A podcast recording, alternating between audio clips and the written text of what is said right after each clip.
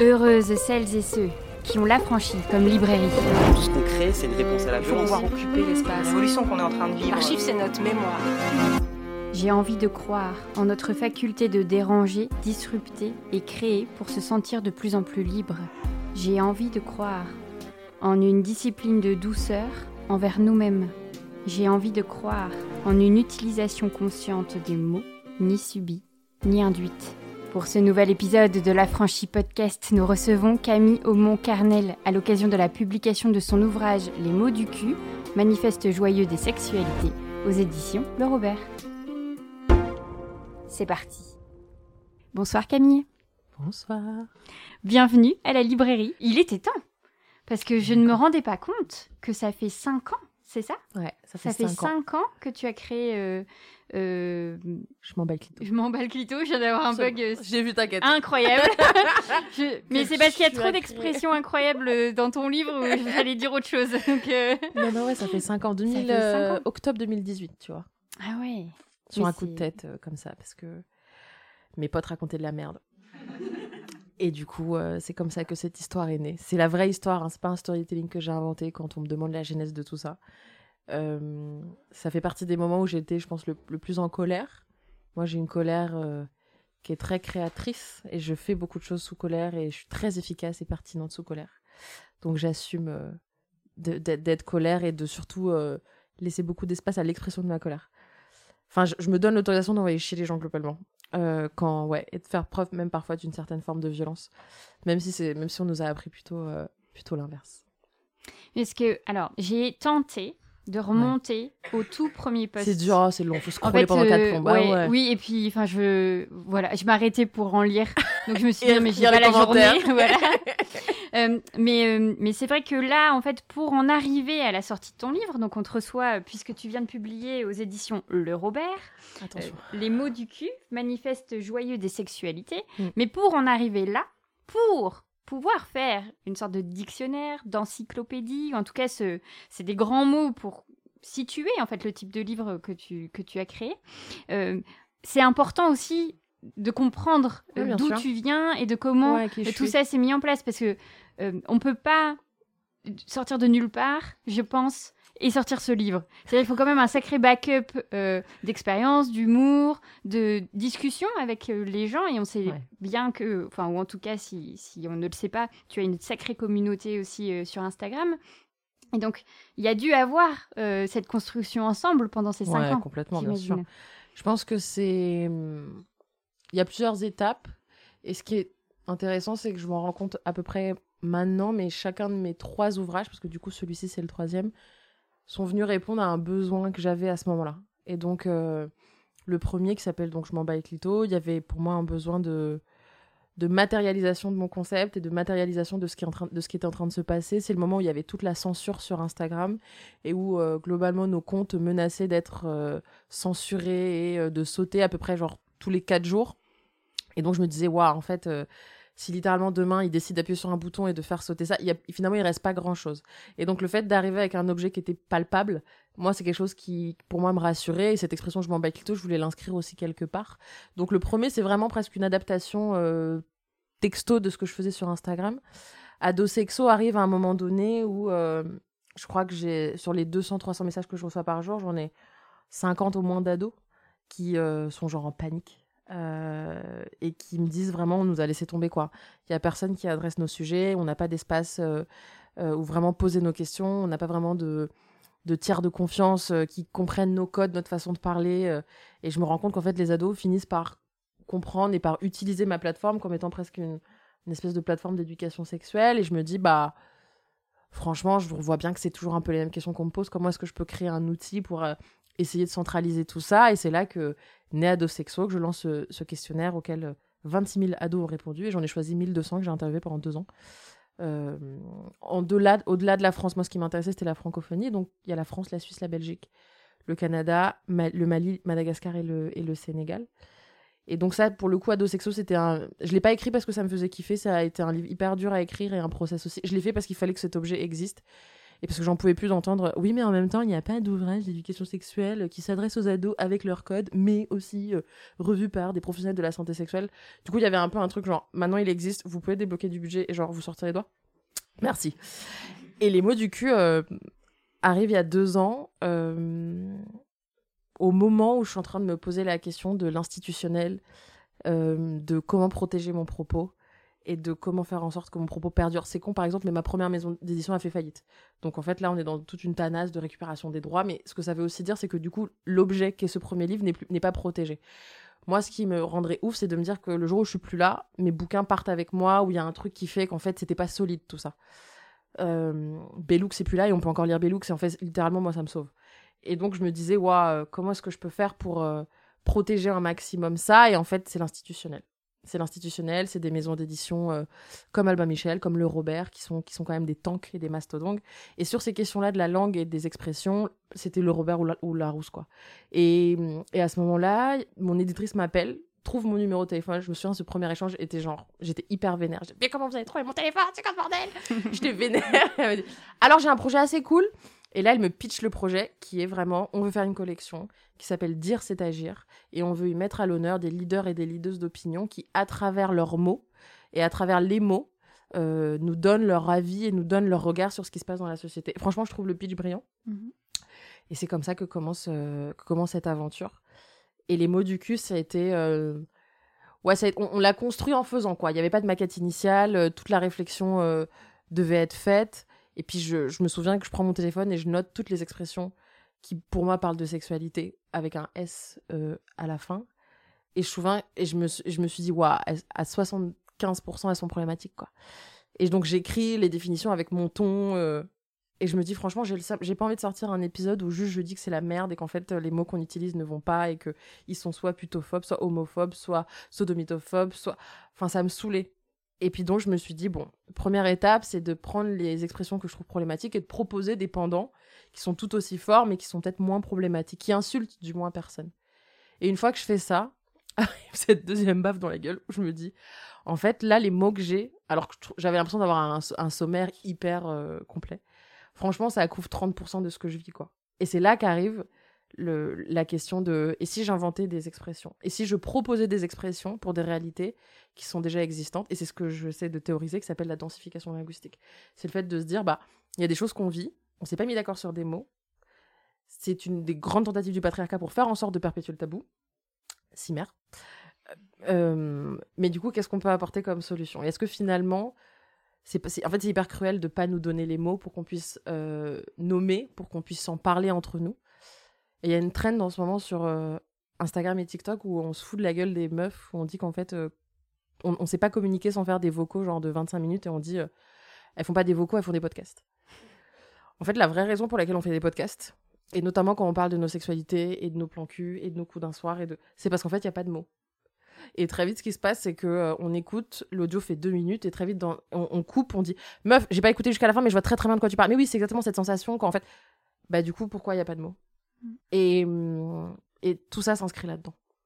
Mais ce qui, euh, ce qu'on entend très bien et, depuis le début, c'est vraiment euh, cette petite lubie, si tu me permets, euh, pour la linguistique. Donc j'ai lu que, en effet, tout ce travail, c'était de continuer une révolution linguistique. Et ce qui est assez touchant, j'ai trouvé, tu commences en fait les mots du cul par aussi nous expliquer d'où vient ton amour des mots, ton envie en fait de connaître euh, euh, les étymologies, etc. Et on apprend que tu es trilingue. Et donc, ce livre va aussi beaucoup parler de ça, de comment des autres réalités linguistiques, on peut apprendre d'autres façons de dire. Et ces endroits-là, ils sont extrêmement drôles en plus parce que les expressions, enfin, on sait bien sur des expressions complètement lambda que c'est déjà parfois hyper à côté, mais alors au niveau des sexualités, il y a vraiment des images parfois, on se dit, mais quel est ce peuple? C'est-à-dire. cette culture? C'est-à-dire. Non, entièrement. Et tu vois, dans celui-ci, tant que euh, tant, tant dans attends c'est quoi cette phrase? Tant dans celui-ci que dans celui que je suis en train d'écrire là maintenant j'ai vraiment cette euh, ce besoin et cette urgence de dédier quand même pas mal de temps à d'où est-ce que je parle? Qui est-ce que je suis? Pourquoi est-ce que finalement je pro pourquoi c'est cette proposition là que je fais? Parce que c'est une proposition de fond de forme de DA de tout et de mise en page d'un dictionnaire de et donc je me suis dit, bah, faut quand même que j'installe euh, ça. Et, et quand j'ai compris qu'en fait, cerveau, du moins mes pensées, n'étaient pas du tout sectionnées par langue et qu'en fait c'était plutôt un, espèce de paysage hyper vaste où il n'y avait pas de cloison et qui me permettait justement de naviguer de façon beaucoup plus simple à l'intérieur de chacune de ces langues parce que je suis pas la même personne quand je pense en espagnol que quand je pense en français.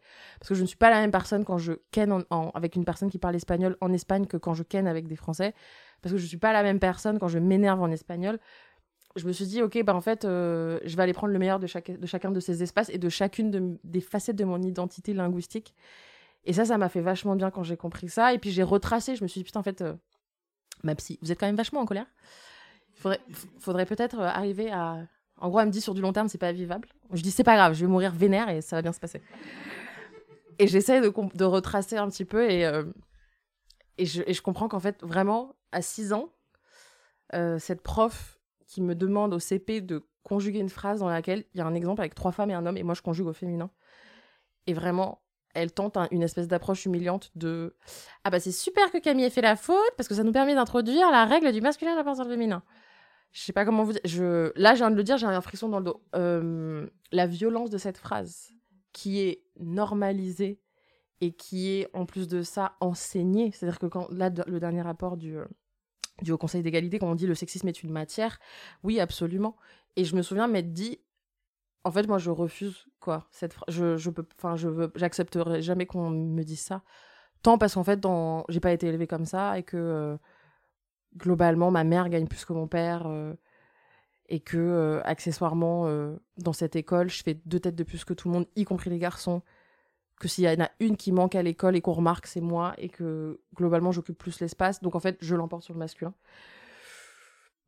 tout ça fait que tout ça fait qu'à 6 ans j'ai pété c'était ma première un peu révolte féministe et je me suis dit mais en fait t'es qui pour nous dire ça? Et parce que derrière j'avais l'impression et je comprenais déjà que ça allait ça allait légitimer beaucoup de choses et notamment beaucoup d'agissements de la et notamment dans la cour de récré de euh, ça laisse le droit et ça laisse ça autorise presque du coup tout un tas de choses. Et ça part de cette phrase là qui n'est pas juste c'est pas juste une phrase qu'on entend c'est une phrase qui est enseignée par une personne qui est un professeur une professeure. Donc qui a un espèce de statut aussi d'autorité et de on ne remet pas en question ce que dit cette personne Franchement, ça me fait vriller. Et donc, ça, c'est le français. Ça, c'est mon rapport au français. Ça commence comme ça. Pas ouf. Et hum, ensuite arrive euh, l'espagnol. L'espagnol arrive à un moment donné où je viens d'arriver en Espagne. J'ai 9 ans. Et, hum, et ça me fait vachement du bien parce qu'en Espagne, et notamment en espagnol, la féminisation des métiers n'est pas un sujet. C'est une langue qui est pensée pour que le vulgaire soit féminin aussi. Euh, mais pas dans le sens de vous faites comme les hommes, dans le sens où il y a des expressions pensées déjà pour ce que vous avez entre les jambes. Donc quand on dit euh, ça me casse les couilles, tu dis mais toca los cojones, mais existe depuis toujours, mais toca el coño. C'est pas euh, et ça fait et ça fait ça fait le même effet quand tu le dis. L'Espagne, notamment Madrid, moi la ville dans laquelle j'ai grandi, c'est une ville où il y a des très très larges trottoirs et du coup l'occupation de l'espace public est hyper différent que celui qu'on peut avoir en France ou notamment à Paris où en fait en tant que femme on on ne se sent pas en sécurité pour siéger au sein de l'espace public, on le traverse uniquement. On s'est rendu compte qu'il n'y avait pas assez de bancs, on s'est rendu compte que les trottoirs n'étaient pas assez larges, il n'y a que 12% des rues qui ont des noms féminins. L'Espagne, Madrid du moins, est une ville assez différente et c'est une ville dans laquelle les femmes parlent très. Les Espagnols et elles, Espagnols, le, parlent très fort. Enfin, globalement, c'est des gens qui gueulent. Moi, je suis assez à l'aise avec ça. et surtout les femmes. Et en fait, euh, moi, je me souviens qu'à Madrid, euh, à un moment donné, on a déménagé. En fait, on a, été dans un appartement où, euh, où c'était un immeuble à l'ancienne, euh, dans un quartier qui s'appelle la Pièce, où en fait, euh, il y a un espèce de patio central qui remonte, une espèce d'énorme colonne comme ça. En fait, de 7 h du matin à 1 h du matin, t'entends les darons et les grand-mères gueuler. Tu te réveilles, sa gueule. Tu te couches, sa gueule. Ça s'énerve, ça râle. Et ça, on le retrouve aussi dans la rue. C'est euh, les grands-mères qui sont en train de boire une bière, c'est les grands-mères qui sont en train de s'occuper de leurs petits-enfants, c'est les grands-mères qui euh, littéralement te foutent un gros coup avec, avec, leur sac pour que tu leur laisses la place dans, dans le bus. Moi, j'ai grandi là-dedans et en fait, rentrer le soir en mini-jupe et savoir qu'en fait, il y a des femmes qui gueulent, c'est un des sentiments, c'est une des sensations les plus rassurantes que j'ai jamais eues de toute ma vie. J'avais 11 ans. 11 ans, 12 euh, ans, c'est la préadolescence qu'on commence un petit peu à faire des trucs. Donc ça, c'est mon rapport à l'espagnol. Et l'anglais est arrivé de façon plus... C'était un peu la langue que je parlais pour être cool au début. Et puis après, je me suis rendu compte que c'était quand même important et ça allait potentiellement me servir que de parler anglais. Et donc euh, là arrive, euh, j'ai fait une session européenne, une section européenne, donc j'avais histoire, euh, géo et maths en anglais. Et puis j'ai appris l'anglais, puis j'ai compris que j'étais assez à l'aise. Je savais pas pourquoi, mais c'est parce que la neutralité de cette langue apporte une certaine dimension inclusive que je trouve finalement plutôt pas mal. Et le français, je, je pense que je ne travaillerai pas sur la langue espagnole, je ne travaillerai pas sur la langue anglaise, sauf par des petites, avec des petites bribes comme on peut l'avoir dans l'ouvrage. Mais le français, il y a du taf, quoi. Et mm. cette, ouais, ouais, ouais. Et c'est pour ça que je me suis, ouais, c'est chaud. Et c'est pour ça que je me suis attelée à, à vraiment la traiter et, la traiter au sein de l'institutionnel. Il y a une forme de protection. En fait, c'est-à-dire que d'abord on parle de la langue et ensuite on parle des sujets euh, féministes. Mm. Donc il y a une forme de distance qui est. Euh, et je l'ai vu dans tout l'exercice médiatique de la promo. Un, le fait que ce soit le Robert, il y a un truc de. En fait, du coup, on peut plus dire que c'est la petite meuf qui fait des vannes marrantes sur Instagram. Et deux, ce qu'on m'a quand même dit pendant très longtemps, encore une fois, une tentative de décrédibilisation de. Mais en fait, ils sont même pas inventifs dans les techniques pour essayer de nous niquer, ça me rend ouf. Euh, qu'est-ce que je vous disais? Je vous disais que euh, le fait que ce soit au sein du Robert, ça donne une certaine légitimité à, mon propos. Pas que je ne l'avais pas, mais d'un point de vue du regard extérieur, euh, je vois ce que ça apporte. Et puis le fait aussi que c'est un, une maison d'édition, c'est pas une maison d'édition féministe, c'est une maison d'édition qui traite de la langue. Donc les premières questions traitent de la langue avant tout. et ça me laisse du coup de l'espace pour, pour arriver et pas, euh, et pas sentir qu'il y a cette forme de euh, tentative de me piéger à un moment donné sur des questions féministes ou sur des questions sexo ou de créer un malaise ou de créer la séquence. Et ça, du coup, dans l'exercice promotionnel euh, médiatique, c'est ce que j'ai trouvé assez intéressant. Et, c'est, en fait, et finalement, c'est ce que je suis venue chercher aussi là-dedans, c'est que je, je, porte dans mon cœur toutes les maisons d'édition féministes et je me suis posé beaucoup la question de, du coup, c'était quoi ma branche? Est-ce que moi, j'allais publier des livres au sein de maisons d'édition féministes ou est-ce qu'en fait, j'allais aller plutôt avec des mastodontes? Oui, il y, a un moment donné où ça se fait dans la violence, euh, mais où il y a des budgets et où en fait le, propos va être, je dis pas pas plus protégé, mais il y a une dans la dimension long, termiste, euh, le livre est installé. Hmm. Oui, après il y a peut-être aussi euh, le, enfin voilà, quand on parle du le Robert, c'est le dictionnaire. Ouais. Enfin il y a, y a, une image très populaire et commune de savoir que ce sont des dictionnaires. on ne remet pas en question les dictionnaires. Pas du tout. On les lit. Mhm. On cherche pas, en fait, il n'y a pas d'espace pour challenger ton propos. Mhm. Ça fait du bien. Mm. Mais... en tout cas, euh, voilà, même si ton livre euh, n'a pas le look d'un dictionnaire, il y a ah eu euh, un travail, tu le disais, J'étais là, on n'est pas des ploucs. Hein. Donc, ce qui crée aussi quelque chose d'une... Enfin, il n'y a pas d'attente spécifique de mise en page, etc. Et donc, moi, j'avoue que j'ai dû vraiment regarder comment ça s'était construit. Oh, comment Bah oui, mais parce que c'est tout le principe d'un dictionnaire. Généralement, tu as une méthode, tu as une façon de dire. Donc tu vas avoir le mot en gras, son euh, étymologie, mm. la définition, l'usuel, euh, des enfin voilà, ou des, petites choses euh, de la littérature. Enfin après chaque dictionnaire encyclopédie a un petit peu sa touch. Mais et moi j'ai vraiment j'ai pris un papier, j'ai dit OK, quelles sont toutes les catégories de l'expression, du mot, de l'endroit, etc. Et là, c'était drôle, parce que c'est comme ça. Je pense qu'on comprend aussi le côté euh, euh, plus déviant, en fait, de ce travail que tu as proposé. Euh, ce, cet endroit-là de recherche, de se dire, OK, en fait, il y a la définition qu'on pourrait trouver plus facilement, et encore, c'est pas trop ce que tu fais. On va dire que c'est un, un chouïa de ce qu'on peut voir d'abord. Tu vas avoir des petits ajouts au fur et à mesure, des endroits plus d'humour, des endroits euh, plus de mise en situation, d'action, de proposition aussi. Euh, faites plutôt ça, dites plutôt ça. Euh, des, une sociolinguiste qui va accompagner ton propos, etc. Toute cette mise en place-là, elle, vient de toi, d'une discussion euh, euh, collégiale, de se dire, ben, c'est des équipes qui ont l'habitude aussi de faire des dictionnaires, donc on pourrait s'attendre qu'ils ont plein d'innovations en tête euh, pour proposer des mots Ou est-ce que c'est toi qui est arrivé? Alors en fait, ok, je vois le. Moi j'ai plutôt un côté. Alors en fait, je vais vous expliquer comment ça va se passer. Très bien. j'assume, hein, j'ai un côté hyper autoritaire, j'assume. Je, prends de la place, j'occupe l'espace, je, je, sais. Mais pourquoi pas? En fait, je suis tellement sincère vis-à-vis de ça que du coup, il y a, tu vois, je fais pas semblant quoi. Mhm. Non, ça s'est pas fait comme ça parce que ça part d'abord d'une. En fait, ça part presque d'un récit à la première personne. Donc, c'est compliqué de demander l'avis ou d'essayer de réfléchir ensemble à une forme de mise en page qui finalement doit d'abord me ressembler. Mhm. Euh, c'était la, la, mienne, tant la procuration de mon éditrice que de ma co-autrice, c'était vraiment de pas il faut pas que j'ai l'impression de, de, me travestir au nom d'une institution ou au nom d'une grande maison d'édition. Ça, c'était vraiment le challenge pour moi. Et non, euh, on a d'abord. Euh, moi, je suis d'abord allée chercher des inspi plus de ce qui se pouvait se faire en termes de mise en page de mots, mais avec un aspect beaucoup plus design, avec un aspect. Moi, j'ai pensé la, mise en page comme un, comme un magazine presque. Mhm. Pour moi, c'était un objet à part entière, c'est-à-dire que je voulais un titre fort qui détabouise déjà et qui fasse en sorte qu'en fait, juste le poser dans tes chiottes ou sur la table de chevet ou dans le, sur la table du salon parce que c'est un objet qui va entre euh, le livre de mode et le livre d'art euh, de Frida Kahlo. Il y avait un côté, euh, comment est-ce que je peux réfléchir à l'objet de façon à ce que ne serait-ce que sa présence soit mettre mal à l'aise, soit lance des discussions. Et en fait, quand t'as les mots du... T'es obligé au, moins de t'arrêter et de regarder ce qui se passe. Et du coup, c'était comme... Il y avait quand même un, biais, un aspect marketing que... qui était important. Mais parce qu'en fait, on traite de sujets qui sont compliqués. Et donc, à un moment mmh. donné, si on joue pas un peu le côté euh, clic-clic ou le côté euh, je veux que ça t'attire, c'est compliqué. Donc, j'ai... Non, on a d'abord réfléchi à... Dans le dans l'idéal, à quoi est-ce que je veux que ça ressemble. Et ensuite, je l'ai proposé en disant, bah pour moi, c'est ça la DA. Ce qui est la chance que j'ai, c'est que je suis la première de la collection. Donc en fait, il n'y a pas encore de. Par exemple, les suivants vont devoir, euh, bah, du coup, faire euh, ce que moi j'ai fait.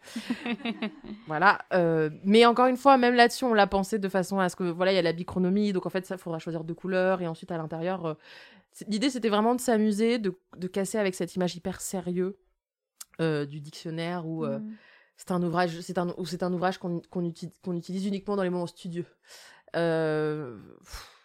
Ouais, c'est chiant. Mm. Un, c'est chiant, et deux, on a tous des téléphones, donc en fait, faites pas genre. Euh... Mais comment est-ce qu'on pouvait ramener la langue et comment est-ce qu'on pouvait ramener les mots au sein d'un ouvrage euh, qui d'ailleurs n'est pas. Euh, qui d'abord se... qui d'ailleurs se picore mm. On s'est demandé est-ce qu'on les trie par... est-ce qu'on les met par ordre alphabétique est-ce qu'on les... Comment est-ce qu'on les classifie?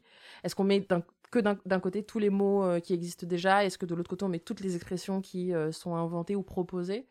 Donc il y a eu toute une réflexion autour de ça ça s'est plutôt fait. Euh, euh, ma, graphiste et directrice artistique, euh, mon éditrice, ma coautrice et moi. Et ensuite, ça a été soumis au, N plus 1, N plus 2 et, compagnie, mais c'était presque pas soumis, c'était plus une. pour info. Ouais. Mais ce qui, euh, euh, ben moi, typiquement, euh, mais il m'a fait... après c'était rigolo parce que quand on découvre des projets éditoriaux comme ça, ben des fois on est lente sur des choses où on n'avait pas compris et c'est au bout de la moitié du livre, on se dit mais attends il y a une récurrence là, il y a quelque chose et donc on revient au début. Et j'ai eu ça avec le Je suis vénère parce que déjà VNR, Bon, euh, ok, des fois je suis vraiment très lente. Je l'avais pas eu tout de suite, mais je me fais rire, hein, je m'adore. Hein, sur des moments, euh, je dis tu. Euh, on, joue avec les mots. pensais que t'es très vieille. Il y a et le, la liberté horizontale. Ouais. Voilà, ça c'est quand même deux des endroits où. C'est des encarts, ouais. C'est des encarts, c'est toujours la même pagination, etc. Et typiquement, je me suis dit, mais c'est chouette parce qu'on a une fois que j'ai tout compris. Euh, on a le côté, eh ben ouais, ben en fait, ce mot, moi, quand je l'utilise comme ça, ben ça me plaît pas parce que ça veut dire ça, ça veut pas dire ça, euh, ça invisibilise, etc. Tu passes à d'autres définitions euh, de ce mot, d'autres endroits, et puis la liberté horizontale qui vient proposer quand même quelque chose d'une ouverture, mmh. de, eh ben, essayer ci comme ça et essayer comme ça. Et ça, en fait, c'est complètement pas euh, habituel sur un dictionnaire. Un dictionnaire, c'est Non, c'est tellement pas habituel que ça a été notre première embrouille. Ah. T'es très forte quand même. Hein. Euh, euh, j'en ai fait des interviews, hein, ils ont pas pointé ça du doigt. Donc, V1 du manuscrit. Ça s'appelle pas à la base, ça s'appelle pas. Je suis vénère, ça existe déjà, c'est les encarts. Et il y a un encart plus, je sais plus comment je l'appelle, ou où en gros, je, bah, j'explique comment ça se passe, où j'explique euh, quelle est la, la, pratique qui est dérivée de cette expression. Enfin, il y a un côté un peu euh, pédago. Enfin, je fais de la transmission, quoi, mhm. genre normal. Et j'arrive au sein du, des bureaux de Le Robert. Et j'ai autour d'une table, donc euh, mes deux attachés de presse, mon agent, mon éditrice, enfin, genre on est 15, tu vois. Toute la team et tout machin, dont le directeur de la maison d'édition Robert. Qui me dit qui me dit oui, euh, bravo, vous travaillez vite, vous travaillez bien. Ok, frère. Et qui me dit enfin, par contre, toute la partie là où vous expliquez, vous donnez des. Je pense qu'il faut les enlever. Suivi de. Euh, on traite de la langue, avec un aspect hyper noble, un peu de. On traite de la langue. Nous, c'est la linguistique. en gros, on fait pas des guides pratiques, quoi. Et en fait, je vous jure, j'ai fondu en larmes. Hmm. J'ai fondu en larmes parce que. Et je lui ai dit, mais c'est cruel ce que vous faites. C'est-à-dire qu'on va proposer un outil, on va proposer un médium, on va proposer un ouvrage qui va circuler. Et là, vous êtes en train de me dire que en, conscience, il va falloir qu'on prive les personnes d'un savoir que moi, par privilège, euh, niveau de conscience, travail sur moi-même, expertise, discussion, j'ai acquis. Et que du coup, la base de la base de ce que je fais, c'est-à-dire transmettre l'information, est en gros euh, moins importante que euh, la noblesse de la langue française. Ta grand-mère. en fait. Et donc, je fous en larmes en disant, mais en fait, c'est cruel de savoir et de, et de me demander de. Et il y avait un côté, qui êtes-vous quoi? Enfin, et je mm. lui ai dit, et je lui ai dit, en fait, euh, j'y crois pas, c'est pas, c'est pas le coq ou la poule, quoi. C'est pas, c'est pas la poule ou l'œuf, c'est vraiment. je lui dis, le mot chaise, il existe parce qu'en fait, on pose notre cul dessus. Donc, d'abord, on fait. Et après, potentiellement, on et finalement, on s'est mis d'accord sur euh, changer le, le, nom de, de l'encart et c'est devenu euh, ça. Mais à la base, il y avait un truc vraiment de non, mais nous, on traite de la langue. Et donc, ça a été euh, des, des vives discussions. Et je l'assume complètement, ce, ce tout le background, tout le backstage de, comment est-ce que on construit un ouvrage comme ça mmh. au sein de cette structure-là. ouais, c'est beau. C'est pas des embrouilles, mais le ton monte, on n'est pas d'accord. et, et là-dessus, j'étais là, en fait, on peut. Je ne me vois pas publier le livre, en être fier et dire en fait j'aurais pu vous apprendre tout ça, j'aurais pu vous, vous... Et c'est ce que je lui ai dit. Je lui ai dit en fait vous comprenez pas à quel point les femmes, globalement, ce qu'elles me demandent, c'est elles attendaient juste l'autorisation. En fait, c'est des milliers de, de, personnes qui, ces cinq dernières années, m'ont dit en fait je savais pas que j'avais le droit, je savais pas que j'avais le droit, je savais pas que je pouvais, je savais pas que. Et je me suis demandé, mais du coup, elles attendaient l'autorisation de qui? Et puis après, j'ai compris qu'en fait, on s'en fout. Et que s'il faut que ça soit moi, ça sera moi. Et donc, ces encarts-là, ils permettent aussi de dire en fait, vas-y, t'as le droit. Mm. Euh, t'as le droit. Je te montre que moi, le récit de ma sexualité, de mes sexualités à la première personne n'est pas un espace de vulnérabilité. Je suis inattaquable là-dessus. Tu ne me mettras pas mal à l'aise vis-à-vis de ça. Donc, ça sert à rien de venir me reparler de, tu vois, globalement de ce que j'ai dit parce que j'assume complètement. Et il y avait un truc aussi de, bah, je te montre jusqu'à où, au sein de ce niveau-là d'institutionnel et au sein d'un ouvrage et de cette collection, j'ai pu m'autoriser. Donc, c'est-à-dire inventer des mots, proposer des nouveaux mots tout en abordant le thème des sexualités pour que tu comprennes aussi, toi, jusqu'à où tu peux t'autoriser dans ta propre mhm. sexualité. Il y avait un double message pour moi qui était hyper important. Et c'est pour ça que j'ai voulu pousser le curseur jusqu'au bout. Euh, alors, déontologiquement, euh, ouais, se poser la question, quoi. Parce que, bah, d'abord, il y, a un comité qui observe la, société, qui observe les, usages. Et puis, en fait, euh, il y a des mots qu'on sent un petit peu peut-être arriver. Il y a un comité qui se réunit. Est-ce qu'on le fait rentrer au Robert? Est-ce qu'on le fait pas rentrer au Robert? Enfin, il y a un taf, quoi. Et, c'est jamais des mots qui n'existent pas. Et moi, j'arrive, en fait, j'ai pas votre temps. Et je le dis toujours la même chose 5000 ans de patriarcat, je peux pas attendre. Donc, on va proposer des mots. Et ça, vous êtes pas, en fait, vous êtes pas content, globalement, je m'en bats le clito, quoi. C'est je. Et il y aura pas mort d'homme, quoi. Donc, euh, c'est tout ça qui s'est joué aussi. C'est pour ça que je, passe du temps à, expliquer, mais c'est mhm. presque le, le, backstage de la, de la création de cet ouvrage est presque tout aussi importante euh, que, euh, que l'intérieur. Mm. C'est-à-dire qu'avec un nom de collection, euh, dire c'est agir, c'est aussi le principe du nommer c'est faire exister. Et on est quand même dans nos luttes à un endroit extrêmement précis de ça. C'est-à-dire que tant que le mot, la situation, les représentations, les... tout ça n'existe pas dans nos histoires, alors que ce soit dans les fictions, dans les essais, dans les albums jeunesse, etc., ben en fait, on, beaucoup de personnes pourraient imaginer qu'elles n'existent pas ou carrément ne pas du tout les imaginer. Donc il y a en effet cet endroit-là qu'on vient d'entendre euh, de se dire je ne suis pas légitime à faire ci puisque je ne l'ai lu nulle part. Bah, c'est clair, si euh, une personne n'a jamais entendu parler de deux femmes qui s'aiment, comment cette personne peut se dire je vais y aller, je vais le faire, je vais aimer une femme. Enfin, c'est des choses aussi simples que ça. Ouais, et même, euh, moi je me souviens d'un post euh, qui était où j'expliquais que parfois le soir ou, le matin, je, je, prenais un miroir et je regardais mon sexe. Et en fait, je sais pas, c'est des milliers de messages dans mes DM en mode oh, mais t'as le droit, mais tu, enfin que tu, là, comment ça j'ai le droit? Oui, je, je, le fais quoi. Et après elles l'ont fait, mais il y avait un truc de faut qu'une faut qu'une personne se lance quand même. Et surtout, et moi, c'est la posture que j'essaye d'avoir, c'est vraiment. Euh, ça ne me coûte pas. Hmm. Et je ce n'est pas un effort que de parler de, de mes sexualités. Ce n'est pas une prise de risque pour moi que de l'exposer publiquement à visage découvert au sein de mes. Et parler de mes sexualités, les ancrer dans un livre avec un récit à la première personne, ce n'est pas un espace où je peux être attaquable. Tu peux m'attaquer sur tout le reste. Ça, je ne serai ni mal à l'aise, je ne reviendrai pas sur les propos, j'assume. Et, et ça, ça, ça fait criser, mais à un mmh. niveau euh, globalement, euh, médiatiquement, ou même, même quand tu commences à être une personnalité publique, qu'on t'attaque sur tes potentielles conquêtes et ton corps, c'est les deux trucs trop faciles. Mm. Moi, j'ai décidé que c'était les deux choses sur lesquelles j'étais inattaquable. Genre, il n'y a pas de... Mais genre, tu veux dire quoi, du coup? Mm. On peut passer à autre chose. Ah, mais du coup, t'as plus rien à dire. Classique. Euh, sur les sujets que tu abordes, donc on a bien entendu, sont les sexualités.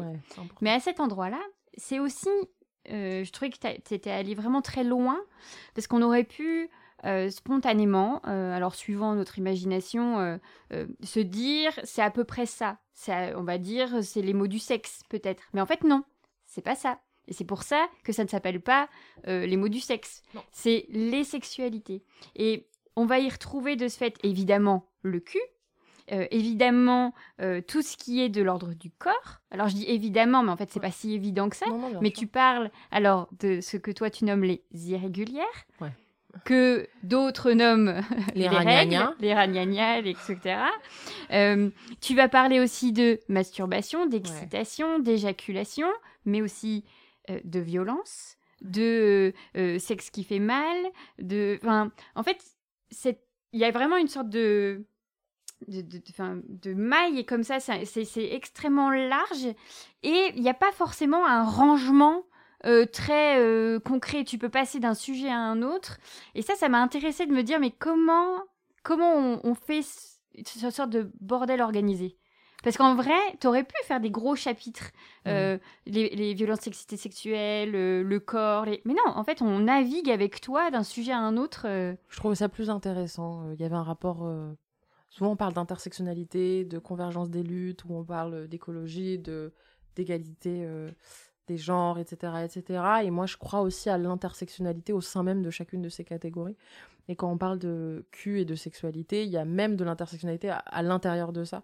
Et c'était important pour moi d'arriver à le retranscrire euh, de façon euh, visuelle. Et donc l'organisation, elle vient aussi de là, en disant, on peut avoir une analyse chirurgicale à ce point-là. Euh, et on n'est pas obligé de vouloir absolument tout classer. Euh, et, et, et de toute façon, l'ordre alphabétique n'aurait pas vraiment fait de sens euh, là. Ce que je trouve important, c'est surtout le, le cheminement du coup intellectuel même du, de l'expérience enfin de la personne de l'expérience lecteur et lectrice quoi il y a un truc un peu mmh. de faut que ça soit digeste et donc pour que ça soit digeste j'ai dû repenser les catégories et pas les trucs cool d'un côté les trucs moins cool de l'autre côté mmh. Et pareil pour les mots inventés, les mots pas inventés, les deux sont, les deux sont, sont mélangés, mais ça a été euh, un vrai questionnement. Je me suis un peu interdit au début de les classer, donc c'était plutôt de quoi j'ai envie de parler. Et une fois que j'avais toutes les expressions, là, il a été question de savoir comment est-ce qu'on allait les, comment est-ce qu'on allait les classifier. Euh, et finalement, on l'a fait comme ça. Et hum, c'est marrant parce que les mots du cul, je l'avais pas au début, j'avais Manifeste joyeux des sexualités, et ça allait être le titre. Et j'ai quand même un côté marketing, moi. Et je me suis dit, ça va pas marcher cette histoire. Parce que c'est, ça, c'est lourd. Mhm. Euh, les mots du cul, il y avait un truc. D'abord, tu te tapes une barre, et puis il y avait le cul qui permettait de rire. Mais je dis ça parce que dans Manifeste joyeux des sexualités, du coup, je me suis posé la question de quelle est la place euh, d'un chapitre sur les, violences sexuelles ou quelle est la place d'un chapitre sur le sexe qui fait mal dans un, dans un truc où je revendique euh, une forme de joie.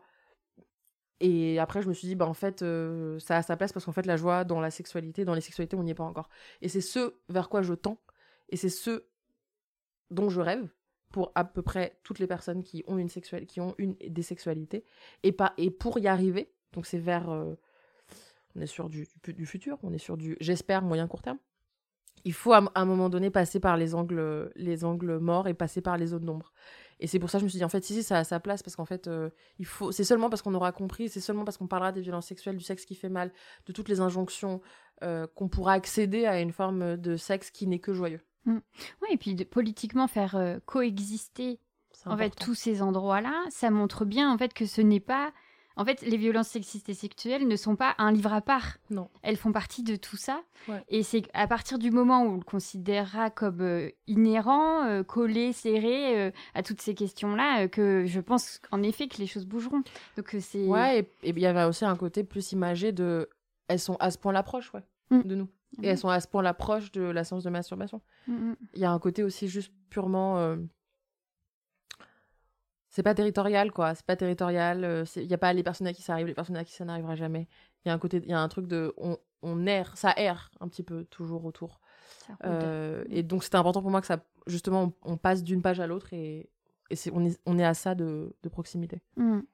Alors, tu l'as dit, c'est joyeux. C'est la joie qu'on veut atteindre. Et il y a une expression. Oh, je me suis dit, il faut absolument qu'on termine avec ça. Oh, celle que tu souhaites à tout le monde, à tout le monde, la Big Clit Énergie. Ah ouais, Est-ce que tu peux nous faire un petit. Euh, là, désolé, là, je suis attendue, mais j'ai trouvé ça génial. Et je me suis dit, c'est vrai, on devrait souhaiter des Big Clit Energy. Ah ouais, je, je souhaite. Moi, la Big Clit Energy, elle arrive à un moment donné de ma vie où, justement, la langue française arrive à ses limites. Et, la langue euh, anglaise, voire même le côté. La culture américaine a quand même plus de d'enjeux d'occupation de l'espace quand on est une femme. Et j'ai l'impression que moi, je, je m'identifie beaucoup plus à ça. Et on a dit de moi, moi là-bas je fais de la gastronomie. j'ai étudié pendant 4 ans dans une école. et après j'ai été formée par les meilleurs chefs français. Je, voulais, je voulais faire partie des meilleurs chefs de ma génération. Mais donc tout ça pour dire qu'à la base, mon dos, c'est les carottes et les oignons. Et bosser dans des cuisines qui sont réellement organisées comme des armées. et bosser 19 heures par jour et tout ça et tout ça. Et on a dit de moi pendant ces 4 ans que j'étais un bonhomme. En, et, et, on, pensait me le dire comme, une, euh, comme un compliment. Donc c'était vraiment, oh là là, Camille, c'est trop bien de bosser avec elle, c'est un vrai bonhomme. Et moi, j'ai été cette personne qui a dit merci quand on me disait que j'étais un bonhomme. Avant de me rendre compte de tout un tas de trucs. Euh, et de me dire, mais du coup, ça veut dire quoi? Moi, on m'a dit que justement, euh, c'est bien parce que j'étais un bonhomme qui faisait des dressages d'assiettes féminins. Ouais, on est sur une ambiance, je vous laisse. ouais.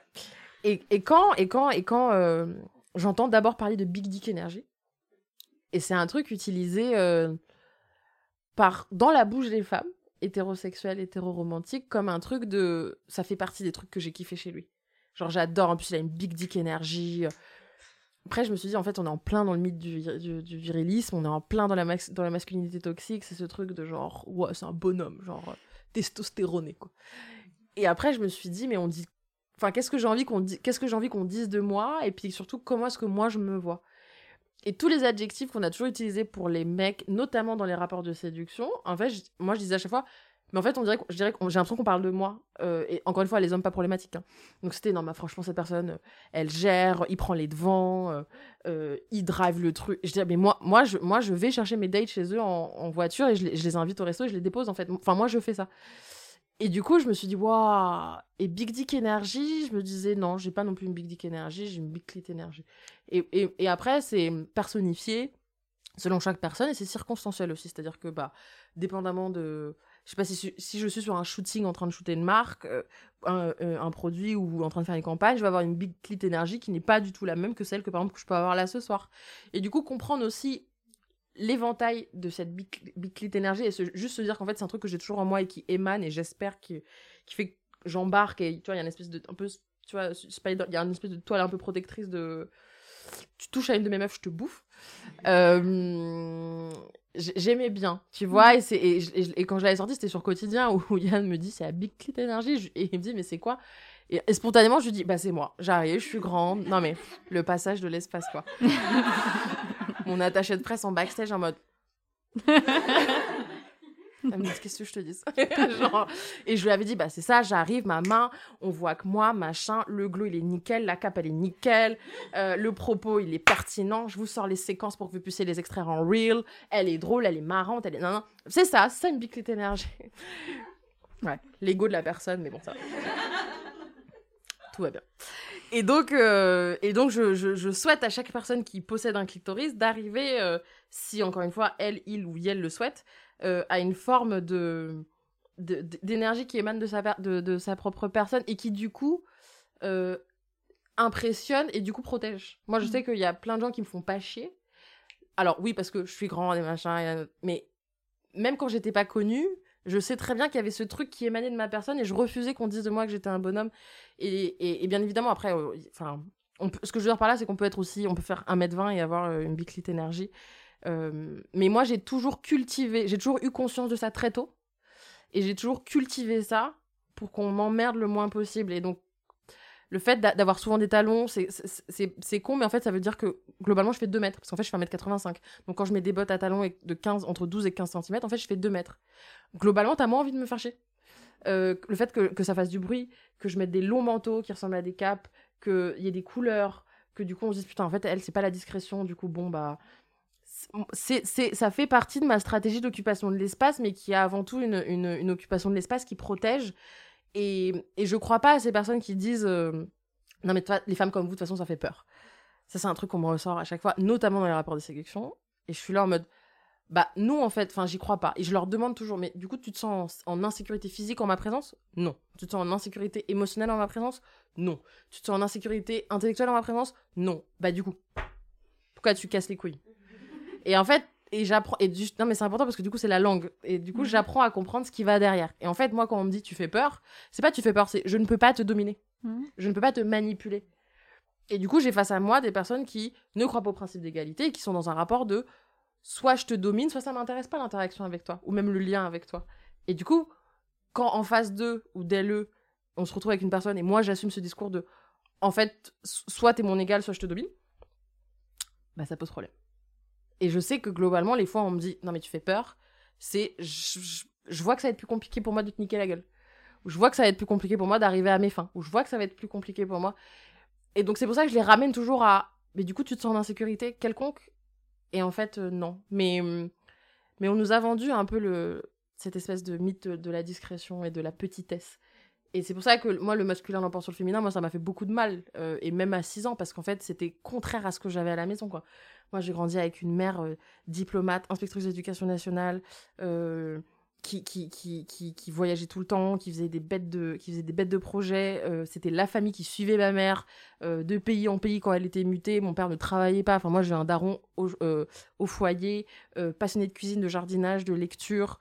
C'était, ça mon schéma familial. Un peu qui allait faire les courses et ma mère qui rentrait euh, euh, fatiguée le soir et qui était là en mode t'as fait quoi à manger quoi moi j'ai grandi là j'ai grandi là dedans en fait et donc la sécurité financière a toujours été portée par une femme et la sécurité émotionnelle par un homme donc j'ai aussi un rapport euh, pas du tout biaisé pas du tout anormal mais on se construit quand même en fonction soit par schéma de reproduction soit par schéma de rupture avec ce, dans quoi on a vécu moi j'ai grandi là dedans et du coup c'est vrai que quand j'arrive et qu'on me dit masculin d'emploi sur le féminin je peux pas être pote avec le français du coup, je suis obligée de créer des ouvrages où je me dis, mon rapport au français, c'est celui-ci, du coup. Pas, pas celui qu'on nous enseigne. Hmm. Et ça fait beaucoup de bien. Merci beaucoup pour bah ça. Non, mais merci à toi, merci à vous. Hein. eh bien, en tout cas, on ne peut que encourager tout le monde à dévorer les mots du cul. Manifeste joyeux des sexualités. À bouffer les culs. Ça, ce n'est pas mon langage que nous voyons. Je suis la franchie. Euh, euh, merci encore pour tout ça. Merci Camille. Mais non, mais merci à toi, c'était trop cool. Alors, heureuse Vous venez d'écouter un nouvel épisode de La Franchie Podcast en compagnie de Camille Aumont-Carnel à l'occasion de la publication de son ouvrage Les mots du cul, manifeste joyeux des sexualités aux éditions Le Robert. La Franchie Podcast, c'est Soazic Courbet à la conversation, Pierre-Antoine Naline à l'habillage sonore et Léa Le Faucon pour l'univers graphique.